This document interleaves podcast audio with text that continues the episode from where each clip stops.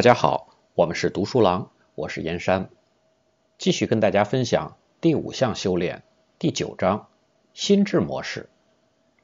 最好的想法为什么会失败？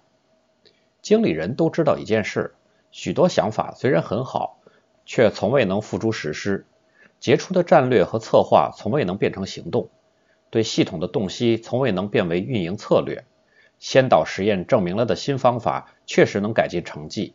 也得到了大家的认可和满意，但方法的推广却从未发生。我们越来越觉得这类功归于溃、眼看到手的东西又没了，既不是出于意志不强，也不是由于意志不坚，甚至与非系统性的理解无关。它来自于心智模式。更确切地说，新观点和知识未能得以实践的原因是，它们与人们内心深处的有关世界运行模式的图形发生了冲突。而这些图像则把人们局限在自己习以为常的思考方式和行为方式之中。这就是为什么对不同的心智模式的管理和训练，包括浮现、观察、测量和改善有关世界运行模式的内心图景，有希望成为学习型组织建设的一项重大突破。没有人的头脑里能装得下一个组织、一个家庭或者一个社区。我们头脑里装的是图像、是假设和故事。哲学家们讨论心智模型有很多世纪了，甚至可以追溯到柏拉图的洞穴寓言。皇帝的新装是个经典的故事，但不是关于蠢笨之人的。他讲的是被心智模式禁锢的人，那些人心里装着皇帝尊严的图像，因而无法看到一丝不挂的皇帝的真实躯体。霍华德·加德纳在其著作《心灵的新科学》里，对认知科学的成果做了调查综述。他写道。对我来说，认知科学的主要成果就是清楚地展示心理表征的活跃程度。心理表征在人类行为的诸多方面都有频繁的活动。我们的心智模式不仅决定了我们如何理解世界，而且决定我们如何采取行动。哈佛大学的阿基里斯四十年来一直在研究心智模式和组织学习。他认为，尽管人们不总是完全遵照自己口头的声称的理论去行事。但是他们一定会完全遵照自己实践的实际的理论去做。心智模式可以是简化的一般概括，比如人是不值得信赖的；也可以是复杂的理论，比如我会假设究竟是什么使我们的家庭成员之间如此这般的关系。但是要把握心智模式，最重要的是理解其作用的活跃性，即它能决定我们的行动。假如我们认为人是不值得信赖的，我们的行动就会与持相反观点的人不大一样。假如我们认为儿子缺乏自信，而女儿又爱挑衅，我就会不断的干预他们之间的交往，总想方设法的防止女儿去挫伤儿子的自尊心。心智模式为什么对我们的行为有如此巨大的影响呢？部分的原因在于它会影响我们的观察。有不同心智的两个人去观察同一件事儿，会给出不同的描述。因为他们看见了不同的细节，并且做出了不同的解释。我和你同时走进一个人群拥挤的晚会，我们都得到了相同的基本场景的感官信息，但是我们会看到不同的面孔。正如心理学家所说，人们的观察是有选择的，一般人是这样，而想象出的客观的观察者，比如科学家，其实也没有不同。爱因斯坦说过：“我们的理论决定我们去测量什么。”物理学家曾经做过许多年的实验，结果与经典物理学相矛盾。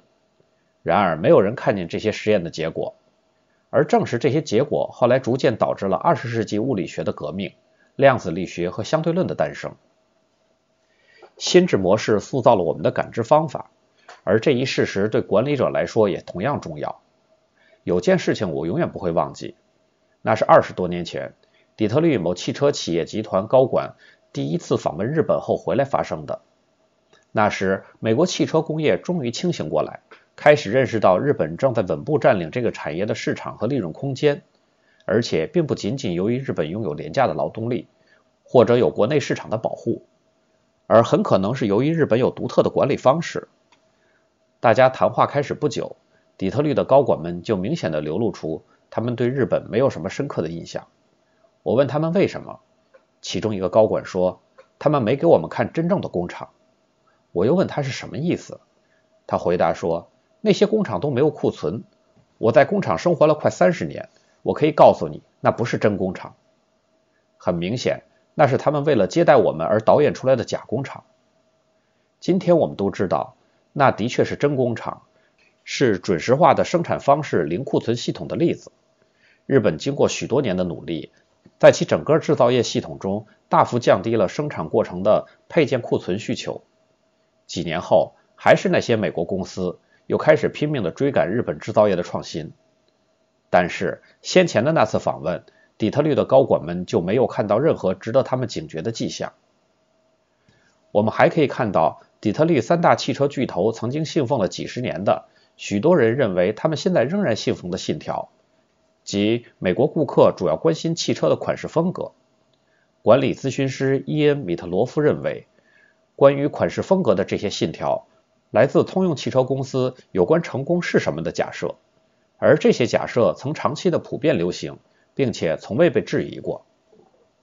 这个假设是，通用汽车公司的工作是为了盈利，而不是为了汽车。轿车主要是社会地位的标志，因此款式风格比质量更重要。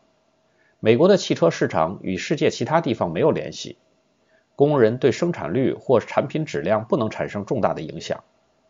系统中的个人对产品所需要的理解，不过就是各自独立的狭隘知识。说这些假设的意义，并不是要判定通用公司或者整个底特律产业都是错误的。正如米特罗夫所指出的，底特律的汽车产业曾经在许多年间得益于这些信条。然而，这个产业把那些信条看成是永恒的成功万灵丹，但实际上，它只是在一系列特定的环境条件下。并在一个有限的时间范围内才起作用。心智模式的问题不在于其正确或错误，由此定义可知，一切模式都是简化的。问题的出现是在心智模式变为隐形的时候，即当它们存在于我们的意识水平之下的时候。底特律的汽车制造商没有说我们有一个心智模式，即人们关心款式，他们只是说人们就关心款式。由于没有意识到我们的心智模式，所以我们就无法检查它。由于得不到检查，所以这些心智模式也无法改变。随着世界的变化，我们的心智模式和现实之间的距离就会逐渐的加大，从而导致我们的行动越来越达不到预期的效果。底特律汽车公司的故事说明，心智模式和现实之间的差距可能成为整个产业的长期问题。从某些方面看，产业链条紧密，可能特别容易造成这个问题，因为各个企业都在产业链内部之间相互寻找最佳的实践标准。许多推动系统的思考的努力，都因为不能了解心智模式的作用而失败。许多年前，有一个经典的案例研究：美国的一家生产工业产品的领先企业，发现自己的市场份额一直在下降。为了分析这个情况，企业高管找到了麻省理工学院系统动力学专家团队。基于计算机模型分析，专家团队得出了结论：这个企业的问题出自于对库存和生产的管理方式。由于产品体积大、价格昂贵、库存费用高，生产部门的经理就尽可能的压低库存，而且一旦订单减少，就立刻大量减产。结果是，尽管他们有足够的生产能力，但交货时间却缓慢又不可靠。实际上，专家团队的模拟计算结果显示，市场交易量下降的时候，交货速度会比业务量上升时更慢。这个预测与常识相反，但实际情况恰恰就是这样。那家企业的高管被研究结果折服了，于是他们根据专家团队的建议实行了新的政策。从那天开始，订单下降时，他们也保持生产速度，而且努力改进交货工作。在第二年的小规模市场业务下滑期间，由于及时交货，满意的顾客又再次购买产品。结果，在市场业务下滑期间，该公司的市场份额反而提高了。这个实验成功了，大家都喜出望外，经理们非常满意，还建立了内部系统研究小组。然而，新政策并没有变成大家的贴心事，也从未能深入人心。公司的业绩改进仅仅成了暂时的现象。在下一个业绩量上升的时候，经理们就不再操心交货服务质量了。四年以后，更严重的经济衰退期来了，这家公司又回到了原来的政策上，进行了大幅的减产。为什么如此成功的实验被终止了呢？问题出在该公司管理传统中根深蒂固的心智模式。每个生产部门的经理都知道，产品如果堆在库房卖不出去，他会被追究责任，那一定会毁掉自己的前程的。几代高管都曾经宣讲过控制库存的必要性，因而尽管有那次新的实验，老的心智模式仍然毫发无损。心智模式根深蒂固的惯性力量。会把最杰出的系统思考智慧淹没。不仅仅是系统思考的提倡者，其他许多提供新管理工具的人也都吃过类似的苦头。但是如果心智模式会阻碍学习，能够把整个公司乃至整个产业禁锢在过去的习惯做法上，那它为什么不能帮助我们加速学习呢？这个简单的问题逐步推进了心智模式的修炼实践，让心智模式浮出水面。并对它进行检查和挑战，进而改善它，孵化新的商业世界观。荷兰皇家壳牌公司也许是最先发现心智模式影响力的大公司，尽管这个故事发生在几十年前，在今天仍然具有指导意义。壳牌公司是一家全球范围内的多元文化企业，它经历了一个渐进的过程来建立内部的共识。故事的开始是在石油输出国组织欧佩克成立之初，刚好在世界石油产量经历历史性动荡之前。壳牌从成立伊始就是个多元文化组织。1907年，基于荷兰皇家石油公司和伦敦的壳牌运输与贸易公司之间的君子协定，壳牌公司成立了。后来，壳牌的经理人发展出了一种他们自己称之为“建立共识风格”的管理。尊重不同的文化背景、看法和观点。当公司发展到有一百多个在世界各地运营的子公司时，子公司的经理人几乎来自一百多种不同的文化。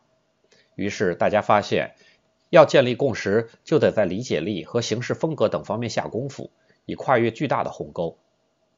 一九七二年，欧佩克成立前一年，壳牌的情景规划组已经得出结论。壳牌经理们所熟悉的稳定并可预期的世界石油市场将会发生变化，而且这种变化的方式一定会影响公司的战略乃至全球的地理政治格局。这种影响到今天依然存在。资深战略规划专家皮埃尔·瓦克领导的壳牌团队，通过分析石油生产和消费的长期趋势，认为欧洲、日本和美国正在不断的增加对进口石油的依赖。而这些石油又都来自几个少数的石油输出国。这些输出国尽管政治背景和文化背景多样，却有着共同的相同点。一方面，伊朗、伊拉克和利比亚、委内瑞拉都越来越担心储油量的下降；另一方面，沙特阿拉伯对石油收入进行有效投资的能力也接近了极限。换句话说，大家作为石油生产大国，都在提高经济实力。但又都有着进行限产的动机。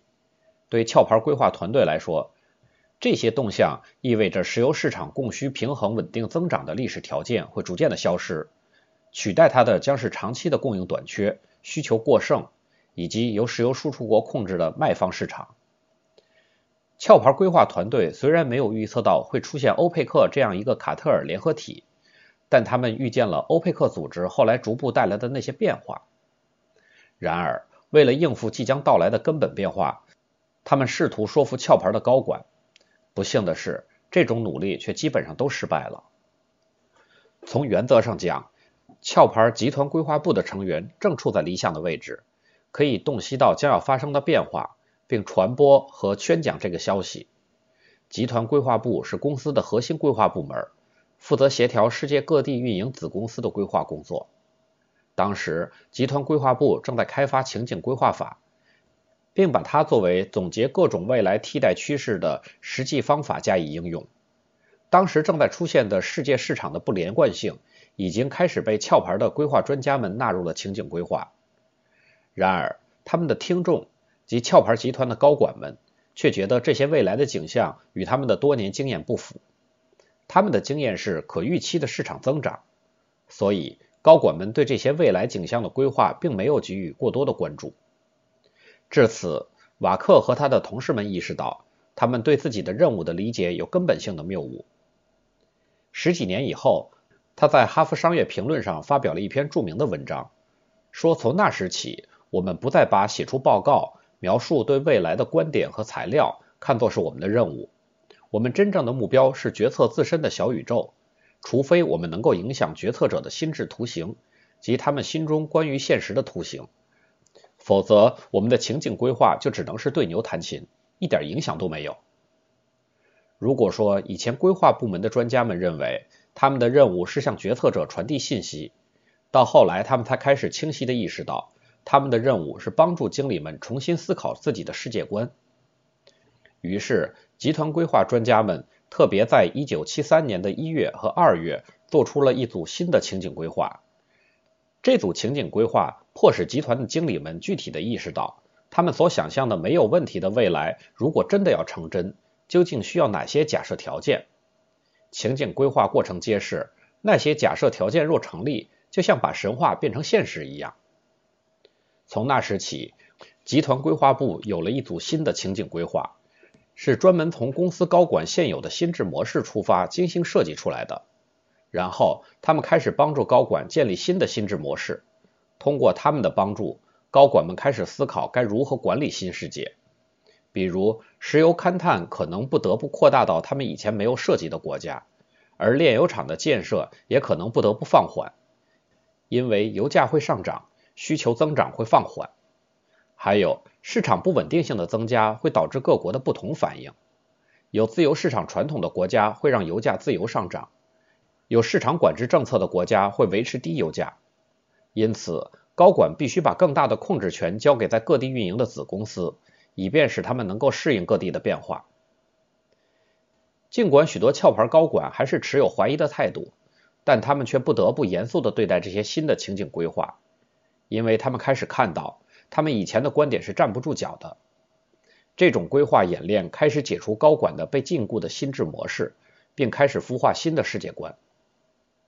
一九七三年到一九七四年的冬天，欧佩克石油禁运突然降临。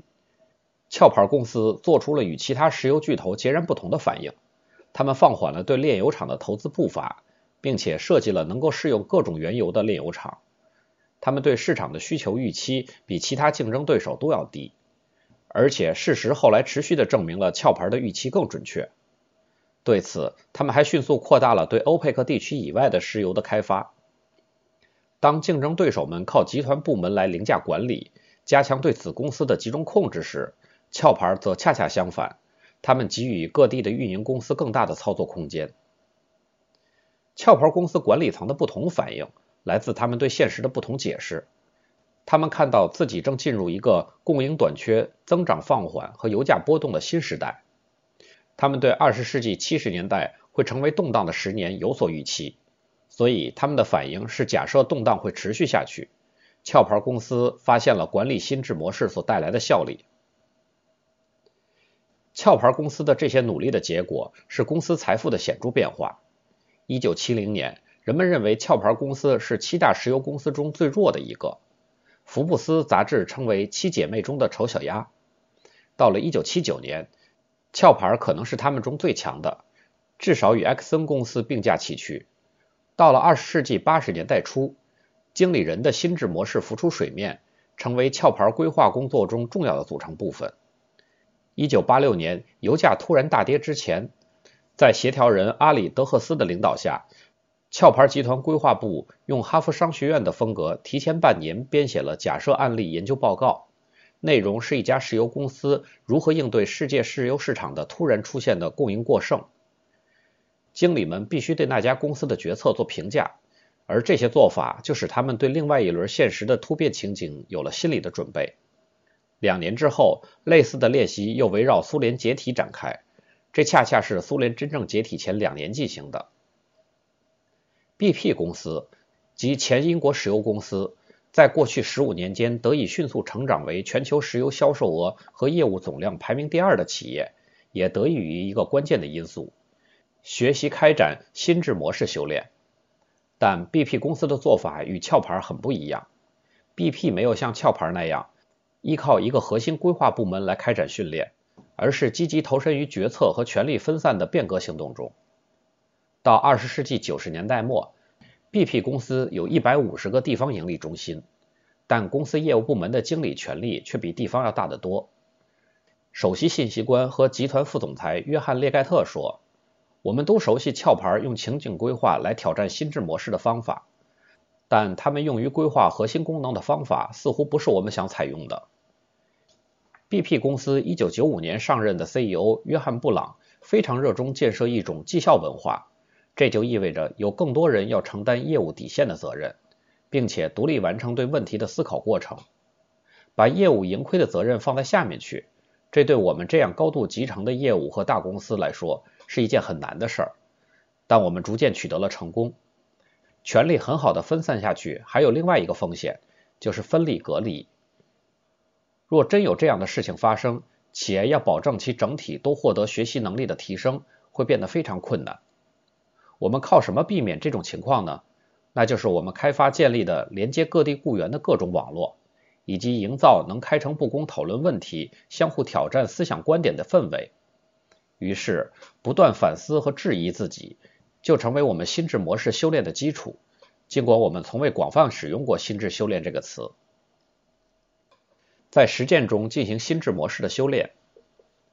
壳牌和 BP 的故事说明，有三个方面的因素可以帮助开发组织机构显露和检测心智模式的能力。一是提高个人意识水平和反思技能的工具，二是使心智模式修炼制度化的基础设施，三是提倡探寻并挑战我们思考方式的文化氛围。很难说这三个方面哪个最重要，其实它们之间的联系才是最重要的。比如宣誓支持诸如开放型文化规范是一回事儿，而实践这种文化则需要真正的奉献精神和技能技巧。但经理人通常是缺乏这种素质的，而要开发这些素质，又必须有经常实践的机会。这就需要我们在进行管理的基础设施建设时，把反思实践融入到工作环境中去。克服等级体系的根本弊病，首席执行官们常常强调组织文化的发展，这并不奇怪。汉诺瓦保险公司首席执行官奥布莱恩说，在传统的权威型组织里。大家的信条是管理、组织和控制。在学习型组织里，新的信条将是愿景、价值和心智模式。健康的公司组织将能够开发系统的方式，来把大家凝聚在一起，培育最佳可能的心智模式，以有效应对任何局面。奥布莱恩认为，文化变革是关于根本的传统等级体系弊端及其去病药方的。他曾说。我们开始的任务就是发现用什么样的组织和修炼方法才能够使工作岗位与人性相吻合。我们逐渐发现了一组核心价值，它们其实就是克服等级体系根本弊端的一组原则。这项核心价值中有两项，即开放性和公德心，促成了汉诺瓦公司开发自己的管理心智模式的方法。他们把开放性看成是一剂药方。用来治疗人们面对面交流中流行绕圈子把戏的弊端。早上十点钟工作会议上对问题的看法，和晚上七点钟在家里或与朋友喝酒时的说法从来就不一样。公德心即以组织的最高利益为基准的决策。汉诺瓦用它来治疗另一个弊端，即以官僚政治角力为基准的决策方法和游戏规则，靠印象决定能否晋级或者能否保住职位。开放性和公德心相结合，就代表了一种深层理念，即如果人们开发一种更大的能力去探查并显露各自看待世界的方法，并对其进行富有成效的探讨，那么决策过程和游戏规则将可以发生改变。清晰的阐述这些价值只是第一步，有些人会把价值观声明误以为那就是文化变革。奥布莱恩及其同事意识到。仅有华丽的辞藻是不够的。他们质问：假如开放性和公德心那么有用，那为什么做的会那么难呢？针对这个问题，奥布莱恩后来拜访了阿基里斯，后者的著作曾得到了汉诺瓦公司经理人经验的认证。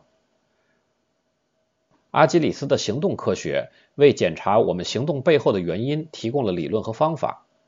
阿基里斯认为，组织和团队常常陷入习惯性防卫。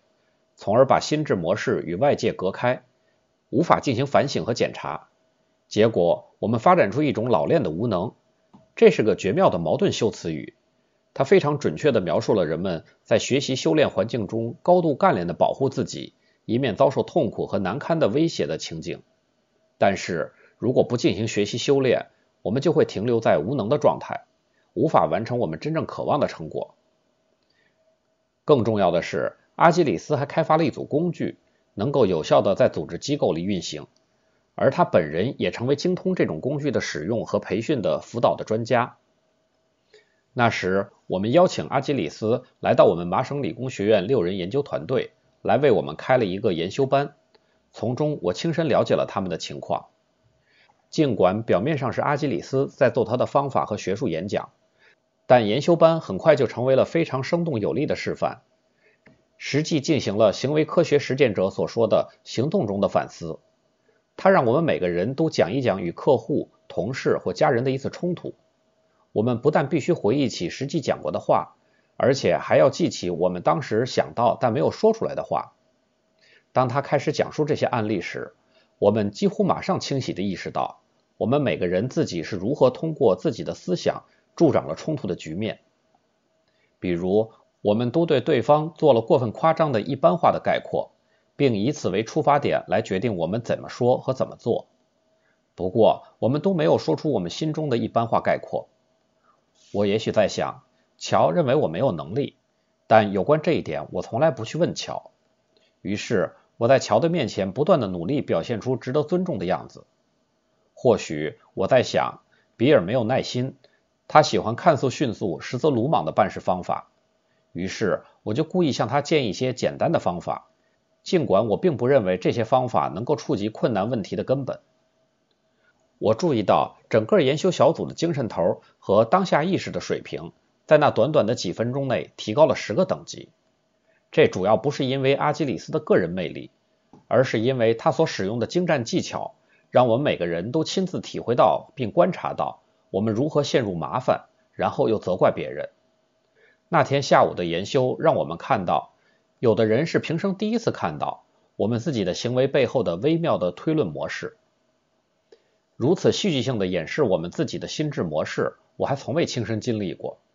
而更有趣的是，我们能够通过恰当的训练，更深入的了解我们的心智模式及其运行模式，这一点十分明确，也令我十分兴奋。通过与阿基里斯和他的同事李包曼的合作，奥布莱恩意识到，尽管我们有理念。但真正做到能够对我们都关切的问题进行开放、有效的探讨，我们还需要很长的路要走。阿基里斯有些案例揭示了我们都默许的路人皆知的绕圈把戏。对于开放心态、观察我们自己的思想和少说废话，他有令人难以置信的真正高水平的要求。但他也不是单纯提倡把一切都告诉所有的人，他展示了切入困难问题的技巧，让每一个人都有学习收获。很明显，如果真想实践我们的核心价值及开放性和公德心，那阿基里斯开辟的这个新领域就非常非常的重要了。汉诺瓦公司在以后的数年间，把阿基里斯的工具和哲学家约翰贝克特开发的机器思考的局限研习结合在一起。奥布莱恩说，贝克特揭示了东方文化对基本的道德、伦理和管理方面的看法。如果仔细去想一想。是很有道理的。然而，他又展示了西方文化对这些问题的看法，也有道理。但是，这两种文化观点导致了矛盾对立的结论，这就让我们意识到，对复杂问题有不止一种的视角和看法。这个认识对我们在公司部门之间以及不同思考方式之间消除隔阂是有极大帮助的。阿基里斯和贝克特这两种方法的结合。对许多经理人理解心智模式的过程产生了深远的影响。许多人平生头一次发现，我们所有的看法从来就不是真理，都只是一些假设。